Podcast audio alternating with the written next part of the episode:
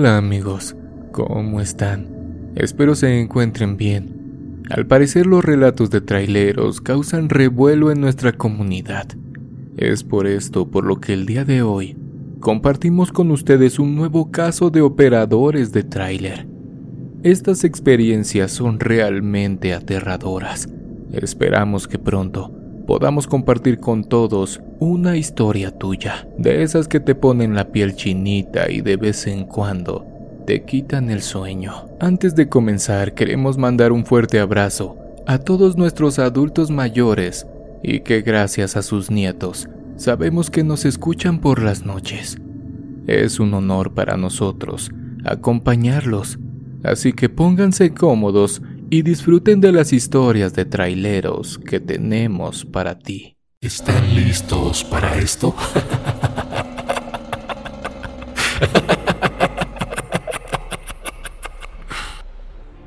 Me llamo Rodrigo y el día de hoy quiero compartirles una de las experiencias más aterradoras de mi vida. Soy trailero y gran parte de mi vida la he dedicado a este gran oficio. Últimamente, hace ya unos tres años, comencé a prestar servicio a una empresa de mudanzas bastante tranquila hasta cierto punto. Las mudanzas que realizamos son para fábricas o casas muy grandes, de esas de gente con dinero. En esa ocasión, llevaríamos todo el contenido de la Ciudad de México a Yucatán. Serían bastantes horas, pero valdría la pena. Por cierto, están construyendo fraccionamientos muy amplios y bastante interesantes. Me gustaría tener el dinero para poder comprar una casa por esos lugares para mi familia. Una donde siempre pueda tener el horizonte del mar por las mañanas, pero en fin, esto es lo que me tocó. Por lo regular siempre llego a la ubicación, donde los muchachos se encargan de cargar el tráiler y solo espero a que ellos terminen de hacer su trabajo. Pero en esta ocasión no sé por qué, faltaron dos de ellos. Como sabrán mis colegas traileros, el tiempo es fundamental en esta labor. El encargado de los muchachos me platicó que lamentablemente tardarían un poco más de tiempo en cargar el contenedor, así que no dudé en proponerle un trato donde los dos saliéramos beneficiados. Él aceptó mientras yo contento de poner algunos billetes más en mi cartera. Comencé a cargar y a ordenar algunas cosas. La casa sinceramente estaba muy grande. Todos los muebles tenían un tono clásico que dejaba ver con claridad que se trataba de una persona mayor, aunque con buenos gustos diría yo. Seguimos cargando todo. Comedor, sala, jardín, y todo comenzó a adquirir cierta tonalidad oscura cuando nos topamos con la recámara de la mujer, que hasta entonces no conocía. Justo al abrir la puerta de aquella habitación, un olor putrefacto y bastante penetrante logró traspasar nuestros cubrebocas. Sin duda, poner mi mano y mi playera en mi nariz no disminuyó el olor. En medio de la recámara había un cuadro de esta señora bastante desconcertante. Posaba solo con una manta de terciopelo color vino. El que no tuviera ropa no era lo perturbador, sino que mostraba cómo se perforaba las venas con ayuda de un tipo de hueso filoso, mientras miraba a un macho cabrío parado en sus dos patas. A primera vista, se podría intuir que se trataba de un ritual o algún tipo de ofrecimiento. Justo después de terminar de contemplar aquella pintura, volteé la mirada solo para darme cuenta de que en la cama de aquella habitación había una silueta claramente formada por líquido de un cuerpo en estado de putrefacción, cosa bastante extraña, pues hasta donde sé, el estar aquí podría considerarse una falta. Más tarde me enteré que el hijo de esta señora pertenecía a la fiscalía y como podrán intuir, las palancas nuevamente hacían de las suyas. Falto de aire y un poco nervioso, salí de aquel cuarto para sacar mi desayuno y derramarlo en el jardín producto de aquel pestilente escenario. Tomé un poco de aire y como pude regresé. Abrí la puerta y ventana de la habitación para que se refrescara un poco. Notablemente esta viejecita no andaba en buenos pasos. Mientras más cargábamos el contenedor, más oscuras se ponían las cosas. Nunca pensé llegar a realizar un viaje para una bruja, y no cualquier bruja. Todas aquellas cosas que fuimos encontrando mientras cargábamos dejaban en claro que esta señora se dedicaba a la alta magia negra. Los utensilios, animales, menjurjes, estatuas, y todo lo que había en esa casa tenía un significado malévolo y oscuro. También habían algunas piezas firmadas en la parte de abajo con una especie de líquido rojo que podrán intuir no era tinta. Proseguimos con nuestro trabajo. Tiempo después y ya algo cansados, el encargado del traslado pudo percatarse que en la orden de envío había algunas cosas faltantes. Pronto nos dimos cuenta de que aquellos artículos que hacían falta en la lista eran los más importantes de todo el envío. Nuestras caras de sorpresa no pudieron ocultarse cuando abrimos la puerta de aquel sótano, completamente oscuro e invadido por un aroma bastante inquietante. No sabíamos a qué nos enfrentábamos hasta que encendieron las luces rojas que alumbraban solo un poco nuestro camino. Esta habitación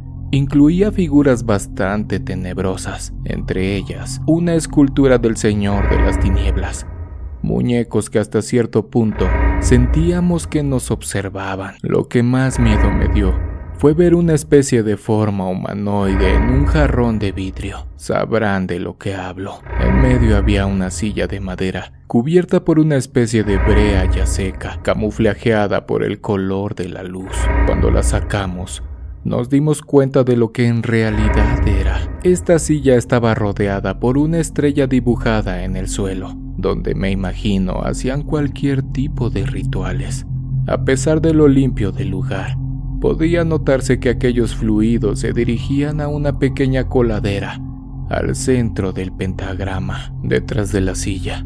Había una gran mesa donde me imagino ponían toda clase de animales, pues esta incluía cuerdas que sujetaban firmemente a todo lo que se pusiera sobre ella. En su costado inferior un costalito con diversos utensilios de corte. Me imagino no hace falta describirles para qué lo utilizaban.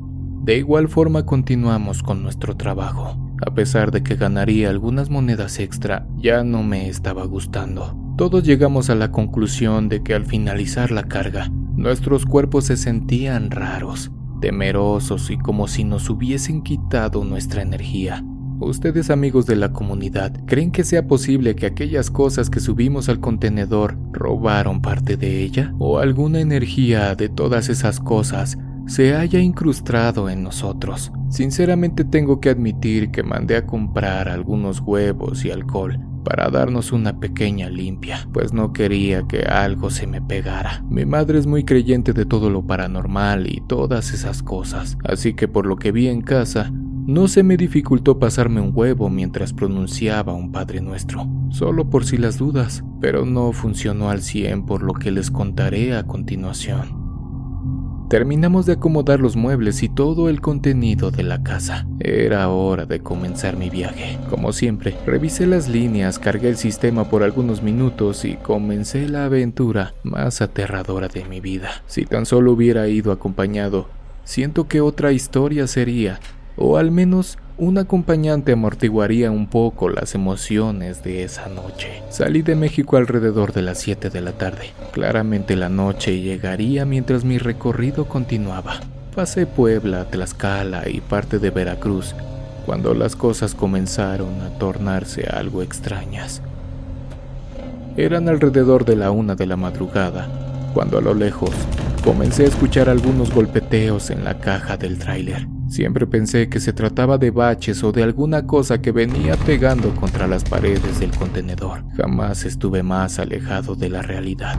Me tocó un poco de tráfico a la altura de Acayucan y fue aquí donde me di cuenta de que aquellos golpes no eran producto de algún mueble mal acomodado o algún desperfecto en la carretera. Como todo siento yo, traté de pensar en otros motivos, intentando engañarme sin saber que las cosas apenas comenzaban. El tráfico se disolvió, lo que me permitió continuar con la ruta, pero minutos después, aquel sonido nuevamente comenzó. Por todo lo que anteriormente les platiqué, me daba mucho miedo ir a averiguar de qué se trataba. Prefería ir escuchando ese sonido tan aterrador que ir a ver qué era lo que lo provocaba. Pero cuando aquellos golpes, poco a poco, fueron acercándose, los nervios en mí aumentaron alarmantemente. Traté de poner alguna estación de radio para aligerar lo que me estaba pasando, pero no sé por qué la radio comenzó a fallar. De escuchar la voz del locutor en turno, pasé a oír palabras que no entendía, una especie de dialecto o lengua indígena que francamente aterrorizaba cada vez más mi camino. Pensé que todo había acabado cuando perdí señal por completo, pero no. Pronto los golpes comenzaron a escucharse justo atrás del camarote, como si aquella cosa hubiera salido de la caja para trepar detrás del tráiler. Comencé a mirar por los retrovisores. Siento que fue lo peor que pude haber hecho, pues no tardé mucho en darme cuenta de que del lado derecho una figura de cabello encrespado asomaba su rostro, mientras la radio comenzaba nuevamente a transmitir aquellos sonidos. A veces quiero pensar que fue producto de mi imaginación, pues claramente pude observar cómo aquella mujer trepó la cabina y los golpes ahora se escuchaban sobre mí. Justo cuando alucé una estación de servicio, no dudé en acercarme para pedir ayuda, pues por un momento la ansiedad y pánico hicieron de las suyas en mi mente y cuerpo. Como pude me orillé. Por un momento pensé que la gasolinera estaba completamente vacía, pero no. A lo lejos, había un joven que se acercaba, me imagino pensando en que cargaría algunos galones de diésel. Al ver mi cara me preguntó si estaba bien, pues lo agitado aún no se me quitaba. Aquella cosa encima del camión ya no estaba, pero podía sentir cómo mi corazón agitado retumbaba mi pecho. El joven intentaba deducir si yo estaba bajo los efectos de algún tipo de medicamento o alguna otra cosa, pues su rostro no ocultaba la incredulidad de lo que le estaba platicando. Eso de ver a un espectro trepado sobre la cabina del tráiler no se ve todos los días, así que no lo culpo. Traté de calmarme, pues aún faltaba revisar el contenedor, cosa de la que me arrepentí minutos después. Pensé que al estar en un lugar un poco más alumbrado, los sucesos paranormales dejarían de manifestarse, elemento que me empoderó para ir a ver qué había dentro de la caja. No dudé en pedirle al muchacho que me ayudara. Disculparán que no sepa cómo se llama, pues con las emociones, hasta su nombre se me olvidó preguntar. Tomé mi lámpara para después acercarme a las puertas del contenedor. Las abrí mientras le pedí al joven que me acompañara a revisar o que simplemente se quedara en la entrada. Eso ya era ganancia para mí. Ese chico era bastante temerario, pues decidió acompañarme hasta el momento en que las cosas comenzaron a salirse de lo común. Comencé a luzar entre los muebles y nada. A pesar de que revisé todas aquellas imágenes, no vi nada. Hasta que no sé por qué Decidí alumbrar la parte de abajo. Ahí escondida entre las cosas, había una especie de sombra que se movía de un lugar a otro, caminando como las arañas. En cuanto el muchacho y yo vimos a ese ser, no dudamos en salir corriendo del contenedor. Esa noche sinceramente tenía ganas de quedarme allí hasta que amaneciera, pues no quería que aquellas cosas volvieran a pasar pero no podía porque posiblemente la noche nuevamente llegaría a mi camino y la entrega ya estaba pactada. Así que lo único que se me ocurrió fue ir detrás de otro compañero operador durante algunas horas, pues ya faltaba poco para que el día comenzara. Algo tranquilo horas después, pude llegar a mi destino. Me estacioné y me dirigí al encargado que descargaría el contenedor. Tampoco ellos sabían de qué se trataba, pues pude ver sus caras al momento de comenzar a bajar las cosas. En esta ocasión, decidí mejor ir a comer algo mientras ellos hacían su trabajo. No me habían quedado ganas de involucrarme con ese tipo de artículos, y menos que aquella cosa o aquella anciana me persiguiera de nuevo. Algunas horas después terminaron de bajar los muebles y todo lo demás. Por cuestiones del destino, era domingo, así que no dudé en ir a alguna iglesia cercana con ayuda del GPS y pedirle al primer cura que me encontrara que bendijera la unidad. Podrán decir que son creencias muy vagas, pero realmente funcionó. Mi camino a casa fue ligero y nada más pasó, aunque por la noche la tensión de que algo sucediera nunca se fue. Nos ayudarías mucho si te suscribes y activas la campanita. Eres muy importante para nosotros, así que no lo dudes, apóyanos.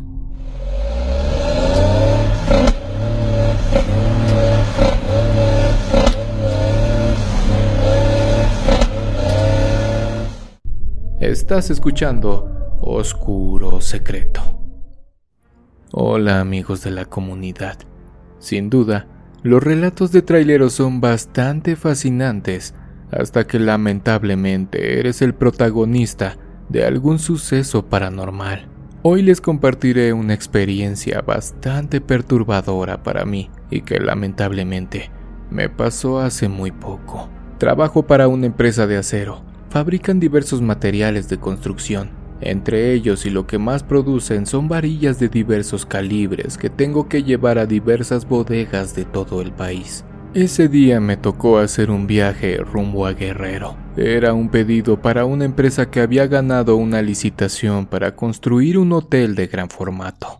Por tal motivo, entregarlas de forma urgente era la prioridad en ese momento. Cargaron mi unidad ya casi al finalizar el turno de la tarde, así que pronto emprendí mi camino. Como sabrán, es un viaje bastante corto, pero para mí, el más largo que haya vivido, y te cuento por qué. Lo más lógico y que hasta el momento me pongo a pensar, es que de acuerdo con las historias de las carreteras, lo más usual hasta cierto punto sería que algo pudiese llegar a pasar en aquellos lugares donde la gente lamentablemente pierde la vida o tiene aparatosos accidentes, pero esa noche no fue el caso. Tomé la ruta más corta. Todos los amigos operadores sabrán que por Cuernavaca llegaría un poco más rápido. Pasé por la pera bastante despacio, pues como todos sabemos, hace muy poco que unos motociclistas tuvieron un fatídico percance así que tomando los cuidados necesarios pasé por ahí. El tiempo transcurrió sin ninguna novedad, pero un par de horas después las cosas cambiaron al ver un perro negro corriendo al lado del tráiler, justo en la orilla de la carretera. Este animal saltaba entre la hierba y la autopista, como si tuviera gran condición. Por un momento pensé que se trataba de un perro común y corriente, pero no fue así. El tiempo pasó y ese animal seguía persiguiendo el tráiler. Por otro lado, pues así que digamos que el tráiler puede ir a gran velocidad completamente cargado de acero. No es posible, pero el velocímetro marcaba 70 kilómetros por hora. Lo que me asustó por un momento fue que justo cuando los autos me rebasaban, este animal desaparecía por completo. Sin embargo, cuando me quedaba solo en la carretera, nuevamente aparecía corriendo mientras mostraba sus blancos colmillos en señal de ataque. En cuanto tomé una recta, Aceleré un poco más a pesar de que no debía hacerlo, pero este animal mantenía el paso como si no fuera de este mundo. De pronto comenzó a ladrar y gruñir mientras comenzaba a correr más rápido. Yo solo trataba de mantener mi vista hacia la carretera para no ocasionar algún accidente. Este ser de oscuridad corrió hasta alcanzarme. Claramente podía verlo en la pequeña ventanilla que está en los pies de la cabina. Lo que no puedo describir certeramente es cómo este animal se aventó hacia el tráiler y claramente pude sentir cómo la unidad se tambaleó por el impacto. Justo cuando este animal golpeó el tráiler, se desvaneció como si hubiesen aventado un costal de carbón dejando en el ambiente una bruma negra que se desvaneció tiempo después. Hasta la fecha, no encuentro explicación alguna a lo que me pasó. He escuchado de algunos compañeros historias similares. Les mando un fuerte abrazo a toda la comunidad de Oscuro Secreto.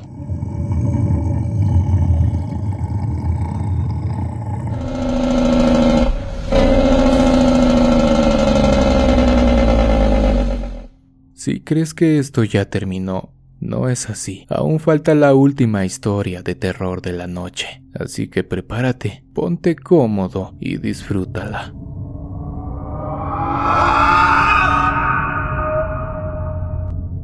Desde que tengo memoria me he desempeñado como trailero. Comencé desde abajo lavándolos y ayudando a los operadores en cualquier cosa. Iba por sus comidas, dulces y chatarras que en ocasiones me encargaban. Trabajé muchos años en la central de abastos, mejor conocida como La Viga. Me vine de mi pueblo desde muy pequeño, pues en esos años lo difícil de la situación arrojó a mi familia en la búsqueda de una mejor vida. Al principio, muy difícil fue para nosotros tener un taco en la mesa, cosa que con el paso de los años y con la ayuda de este gran oficio fuimos solventando poco a poco. Los años pasaron y gracias a don Arturo, un buen señor que comenzó a llevarme algunos viajes después de haber cumplido la mayoría de edad, es que logré aprender a manejar tráiler. En la central de Abasto se escuchan muchísimas historias de terror, Historias que marcaron mi infancia por la inmadurez que tenía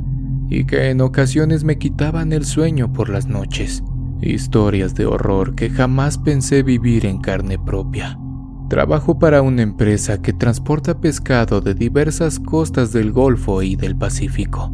Contenedores llenos de mercancía completamente congelada son las que traigo a la Ciudad de México. Jamás imaginé que aquella madrugada me sucedería aquel suceso paranormal que les contaré a continuación. Justo cuando venía de Veracruz, a altas horas de la noche, pude alusar a la distancia a un señor calculo de unos 45 años, que no tardó en pedirme un aventón. Sabemos que la delincuencia está en todos lados, así que ignoré el llamado de esta persona, siguiendo mi camino. Sinceramente es muy raro que en medio de la oscuridad aparezca un hombre parado así nada más.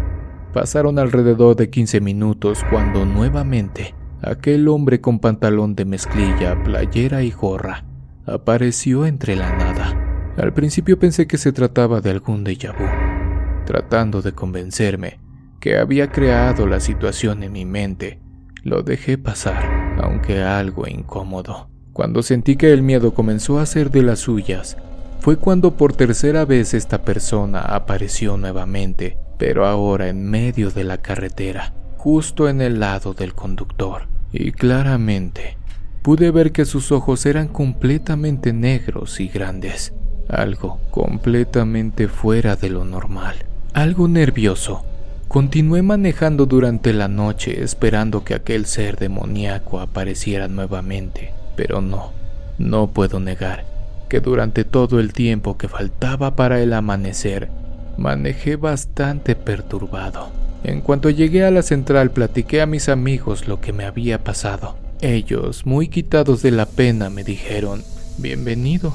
Al parecer fue tu bautizo como trailero. Y di que no se te subió como a Valentín que hasta se hizo del baño de la impresión. Eso que viste es el fantasma del trailero que sale a pedir raite. Son cosas inexplicables que suceden en las carreteras de todo el mundo.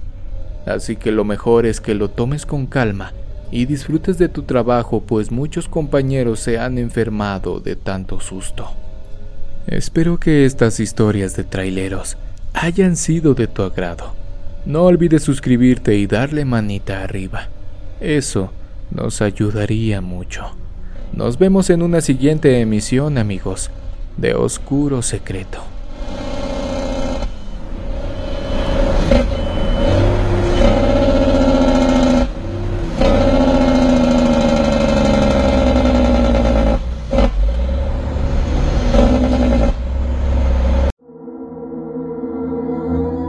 ¿Quieres escuchar las historias de terror que más te gustan sin cortes comerciales? Puedes convertirte ahora en miembro de Acast.